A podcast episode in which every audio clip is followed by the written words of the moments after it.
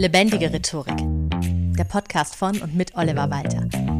Jeden Montagmorgen eine neue Folge mit Tipps, Tools und Talk zum Thema Rhetorik und Kommunikation. Vielleicht kannst du es ja noch ein bisschen hören. Ich war die ganze letzte Woche Corona positiv, also endlich mal was richtig Positives in meinem Leben. Ja, war in Quarantäne, ein bisschen, glaube ich, hört man es noch an der Stimme. Und was tut man so, wenn man alle Termine verschieben muss und plötzlich relativ viel Zeit hat? Man fängt an, die Streaming-Dienste sich mal genauer zu Gemüte zu führen. Meine Entdeckung dieser Woche war die Serie Fargo, also ich kenne den Film und der ist ziemlich gut und dachte mir, gut, dann gebe ich der Serie mal eine Chance und muss sagen, ja, hat mich sehr überzeugt. Ich habe gleich die ersten zwei Staffeln geschaut innerhalb von einer Woche. Für die, die es nicht kennen, muss man sagen, es sind pro Staffel zehn Folgen von jeweils fast einer Stunde. Das heißt, ich habe tatsächlich 20 Stunden innerhalb einer Woche, also fast einen Tag, diese Serie geschaut. Und sehr spannend war gerade in Staffel 1 die Figur, die Billy Bob Thornton gespielt hat, Lorne Malvo, der Serienkiller, der mit seiner Rhetorik auch, mit seinem unglaublichen Selbstvertrauen und wie er den Leuten sagt, was sie gefälligst zu tun haben, unglaublich Eindruck schindet. Und das brachte mich auf die Idee, dass es ja vielleicht auch mal eine Möglichkeit wäre, wenn du nicht immer Rhetorik lernen willst, in dem Sinne, dass es sich auch wie Rhetorik lernen anfühlt, sondern so ganz nebenbei indem du eben Serien oder Filme schaust, dass man auch dabei immer wieder sehr viel über Rhetorik lernen kann. Und deshalb habe ich mir gedacht, falls du auch in die Situation kommst, eine Woche in Quarantäne rumzuhängen, was ich dir wirklich nicht wünsche, oder was ich dir wiederum sehr wünsche, einfach mal zu viel Zeit hast und dir denkst, wow, jetzt schaue ich mal eine Serie oder einen guten Film, da möchte ich dir heute einfach fünf Tipps geben, welche Serien und Filme dir ganz nebenbei, neben guter Unterhaltung, auch viel über Rhetorik erzählen und du dich in Sachen Rhetorik und Kommunikation weiterbilden kannst, ohne dass es sich eben wie Weiterbildung anfühlt. Legen wir gleich los mit Nummer eins und das ist sicherlich sehr offensichtlich. Es ist die Serie Lie to Me. Die Serie rund um die fiktive Figur Dr. Cal Lightman, die so fiktiv gar nicht ist, denn sie ist dem Wissenschaftler Paul Ekman nachempfunden, den ich auch schon einige Male hier im Podcast erwähnt habe, also Cal Lightman, Paul Ekman. Man merkt, die Drehbuchautoren haben sich da jetzt nicht so viel Mühe gegeben, das zu verschleiern, wen äh, das darstellen soll. Und dieser Cal Lightman ist ebenso wie der echte Paul Ekman jemand, der sich sehr stark auf sogenannte Mikroexpressionen spezialisiert hat und in der Serie hilft er eben meistens bei Verbrechen, aber auch manchmal bei privatwirtschaftlichen Dingen, Bewerbungen etc. dabei eben an solchen kleinen körpersprachlichen Details zu erkennen, ob jemand lügt, ob jemand geeignet ist, ob jemand irgendwas getan hat. Das heißt, es geht ganz bewusst darum, dass er und seine Mitarbeitenden als menschliche Lügendetektoren eingesetzt werden und das ist eben das auch aus der rhetorischen Sicht sehr spannende. Es geht wirklich viel um Körpersprache, um Mikrosignale, die wir unbewusst aussenden. Und das Ganze wird auch relativ seriös dargestellt. Also es werden auch manchmal Sequenzen realer, prominenter Menschen eingeblendet. Zum Beispiel von Richard Nixon, Stichwort Watergate, oder auch Bill Clinton ja, der berühmte Satz, I never had sex with this woman und so weiter. Diese Dinge werden da aufgegriffen und auch dargestellt. Und das ist durchaus sehr sehenswert. Jetzt nicht zwingend wegen der Rahmenhandlung, die ist auch okay. Ich habe alle drei Staffeln geschaut. Und da geht's halt auch um sowas wie, kommt dieser Mensch, der so viel über Körpersprache weiß, dann zum Beispiel im Privatleben klar? Gerade seine Tochter Emily, 15 Jahre alt, und entsprechend an der Schwelle zum Erwachsenwerden, leidet immer wieder unter ihrem Vater, der jedes noch so kleine Zucken äh, des kleinen Cs oder einer Augenbraue sofort zu interpretieren weiß. Das ist für Teenager, glaube ich, wirklich hart und auch äh, für den betreffenden Cal Lightman selbst. Das ist also durchaus auch ganz unterhaltsam dargestellt. Aber wie gesagt, das wirklich Spannende ist dieser Einblick, den man ganz nebenbei bekommt in die Interpretation nonverbaler Kommunikation und gerade der sogenannten Mikroexpression. Lie to Me drei Staffeln. Wo die gerade verfügbar sind, ehrlich gesagt, keine Ahnung. Zweiter Tipp, noch eine Serie, die nicht ganz so seriös ans selbe Thema rangeht, nämlich The Mentalist. Worum geht's? Patrick Jane ist Mentalist, tritt also als Gedankenleser und übersinnliches Medium in Shows und im Fernsehen auf. Er macht da natürlich Tricks und gaukelt den Leuten aber vor, dass er das wirklich beherrschen würde, wie das ja manche Mentalisten tun. Die einen legen ihre Tricks offen, die anderen behaupten wirklich, it's magic. Und er gehört eben zu dieser Sorte, die so tut, um auch ein bisschen an mehr Geld zu kommen, als könnte man das wirklich. Und dabei legt er sich in seiner Hybris auch mit einem Serienmörder an, der daraufhin seine komplette Familie ermordet und Patrick Jane beginnt daraufhin für die Polizei zu arbeiten, in der Hoffnung, den Mörder seiner Familie zu fassen. Das ist so die Rahmenhandlung. Die letzte Staffel oder waren es die zwei letzten, waren echt nicht mehr so gut. Aber am Anfang ist die Serie wirklich gerade aus rhetorischer Sicht sehr spannend. Warum? Weil der Mentalist natürlich alle möglichen Tricks nutzt, um Menschen zu lesen und auch um sie zu beeinflussen. Also alle Tricks, die man so kennt, NLP, Hypnose, Talk und so weiter, all das nutzt er, und es ist ja unterhaltsam dargestellt, manchmal auch etwas überzeichnet und wie schon angedeutet nicht ganz so seriös wissenschaftlich wie bei Lie. Dafür noch mal ein Stückchen unterhaltsamer. Gerade die Hauptfigur ist sehr gut dargestellt. Und ich finde, man nimmt trotzdem einiges drüber mit, was möglich sein kann, auch wenn eben manches schon so dargestellt wird, wo ich sagen würde, das funktioniert so eins zu eins bei den meisten Menschen nicht. Also in der, im Versuch der Anwendung.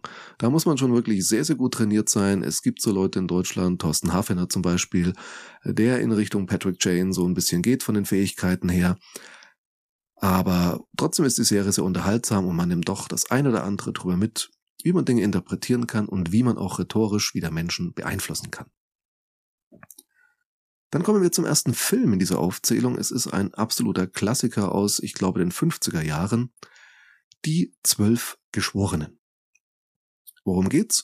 Die Zwölf Geschworenen sagt eigentlich schon viel aus. Äh, du weißt vielleicht, in den USA gibt es bei Gericht immer diese Jurys, die darüber entscheiden, ob jemand schuldig ist oder nicht. Die bestehen aus zwölf Personen, den Geschworenen. Und dieser Film, Die Zwölf Geschworenen, ist ein Kammerspiel um die Schuldfrage bei einem Angeklagten großartige Besetzung, unter anderem mit Henry Fonda und Jack Lemmon. Und Geschworer Nummer 8 überzeugt so nach und nach die anderen davon, weil er selbst Zweifel hat, dass es für die Schuld des Angeklagten gar keine ausreichenden Beweise gibt. Und die anderen Geschworenen haben unterschiedlichste Motive für schuldig zu plädieren, teilweise weil sie davon überzeugt sind, teilweise weil der Angeklagte, ich glaube, Latino ist und sie eben so gewisse rassistische Vorurteile haben, oder sei es auch ganz pragmatisch, wenn der Typ schnell verurteilt wird, kommt man schnell wieder nach Hause und aus dieser geschworenen Isolation raus. Und das kann ich gerade so in meiner Corona-Isolation sehr gut nachvollziehen, dass man das möchte. Aber ja, gerade das ist eben das Spannende auch aus rhetorischer Sicht. Dieses ganze Setting beruht darauf, dass eigentlich ohne jegliche Action oder sonstige Ablenkung, das kann man sich bei heutigen Filmen gar nicht mehr vorstellen, zwölf Menschen miteinander diskutieren, mal sachlichere und mal unsachlichere Argumente austauschen, auch psychologisch sehr interessant anzusehen, wie versucht wird, so die eigenen Befindlichkeiten in rationale Argumente zu verkleiden, was enttarnt wird, oftmals durch die fortschreitende Diskussion. Viel über Gruppendynamik steckt da auch mit drin. Und das sollte jeden Menschen, der sich rhetorisch fortbilden möchte, ebenfalls interessieren und eben gerade so spannend, wie es nach und nach gelingt, argumentativ alle Geschworenen davon zu überzeugen, dass es keine Beweise für die Schuld des Angeklagten gibt. Sorry, wenn ich da gleich spoilere, aber der Film ist einfach so ein Klassiker. Es lohnt sich trotzdem, ihn zu schauen, auch wenn du jetzt erraten kannst, wie er eventuell ausgeht. So, kommen wir zurück zu einer Serie, die ebenfalls vor Gericht spielt. Es gibt viele grandiose Anwaltsserien. Ich weiß, ich hatte auch so meine Community in den Social Media Kanälen befragt, was sind so eure Vorlieben an Serien und Filmen zum Thema Rhetorik. Und da wurden sehr, sehr viele Serien genannt. Ich habe mich jetzt trotzdem für meine liebste Anwaltsserie noch entschieden, nämlich Boston Legal. Worum geht's? Nun, die Anwälte Danny Crane und Alan Shaw, ganz wunderbar, wirklich gespielt vom großartigen William Shatner, das ist Danny Crane. Und Alan Shore wird ebenfalls ganz großartig dargestellt von James Spader. Einfach ein großartiger Schauspieler, den ich sehr, sehr gerne mag und der in dieser Serie auch wirklich absolut glänzt und brilliert. Und die beiden bearbeiten dort zusammen mit ihren Kolleginnen und Kollegen in einer großen Anwaltskanzlei in Boston, wie der Name schon sagt, teilweise sehr skurrile Fälle, an denen aber, und das ist ganz nett, da hat die Serie mehr Tiefgang, als man anfangs denkt, in diesen Fällen werden auch immer wieder aktuelle politische und gesellschaftliche Themen diskutiert, also in den USA, dort jeweils wichtige Themen bis hin zu Warum werden Soldaten für Kriegsverbrechen der USA im Ausland nicht zur Rechenschaft gezogen und so weiter? Also für eine Comedy-Serie durchaus ein bisschen tiefergehend auch die Themen. Was ist dabei rhetorisch besonders interessant? Naja, die beiden Hauptfiguren, Danny Crane und Alan Shore, zeigen, wie weit man mit exzellenter Rhetorik und Schlagfertigkeit kommen kann. Die Serie zeigt aber auch klar die Grenzen auf, nämlich immer dann, wenn diese beiden eigentlich sehr sympathischen Großmäuler sich wieder mal in eine schier aussichtslose Situation reingequatscht haben und dann schauen müssen, wie sie da wieder rauskommen. Also wenn du gerade auch sowas suchst wie schlagfertige Sprüche zur direkten Anwendung oder wie reagiert man in der und jener Situation, dann bist du da absolut richtig, auch wenn ich dir das Verhalten der beiden Hauptfiguren nicht unbedingt immer ans Herzen legen kann. Es ist unterhaltsam und natürlich sehr überzeichnet, aber trotzdem finde ich, kann man rhetorisch einiges draus mitnehmen. Zum Abschluss nochmal ein Film, in dem es sehr, sehr klassisch um ein Teilgebiet der Rhetorik geht. Worüber spreche ich gerade? Über den großartigen Film The King's Speech. Worum geht's? Colin Firth spielt Prinz Albert, den späteren König George VI., der an furchtbarem Stottern und Auftrittsangst leidet und schon wirklich alles versucht hat, um das loszuwerden, weil er eben auch schon so manche Blamage erleiden musste, bis er an den unkonventionellen Therapeuten Lionel Loke gerät, der ihm auch, als er dann schon König ist, zur Seite steht, und es entsteht eine Freundschaft zwischen den beiden Männern. Und das Ganze ist wirklich spannend, denn es beruht auf einer wahren Geschichte, die historisch jetzt vielleicht nicht hundertprozentig so korrekt ist, wie sie dargestellt wird. Das ist schwer zu sagen, weil natürlich ein König jetzt auch nicht alles ausplaudert aus seinem Leben. Aber es beruht auf dieser tatsächlich stattgefundenen Beziehung zwischen diesen beiden Männern, dieser Freundschaft und eben den realen Problemen des Prinz Albert und ist von daher auch natürlich nochmal ganz spannend, so als Art Biopic, wie man da heutzutage sagt. Rhetorisch auch sehr interessant, weil eben zu sehen ist, dass auch ein zukünftiger König zwar eine ganz andere Fallhöhe hat als du und ich, aber eben doch irgendwie die gleichen Probleme hat. Also eben auch seine rhetorischen Schwächen, in dem Fall sogar sehr heftige Auftrittsangst, Nervosität und dieses Stottern, was sich dann einstellt. Und er zeigt auch, dass es sich lohnt, daran zu arbeiten und sich Unterstützung zu suchen, weil wenn es einem wichtig genug ist, das hinzubekommen, findet man die richtige Unterstützung, die man braucht. Solltest du also wollen, dass unsere gemeinsame Geschichte, die von dir und mir in ein paar Jahrzehnten verfilmt wird, dann kontaktiere mich doch am besten gleich für einen ersten Coaching-Termin. okay.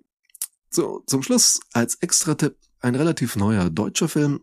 Ja, ein deutscher Film hat es zumindest auf die Liste des Zusatztipps gebracht, und zwar Contra heißt der Film. Aber er ist seit sehr kurzer Zeit bei Streaming-Anbietern käuflich erwerblich und ich habe ihn selbst noch nicht gesehen.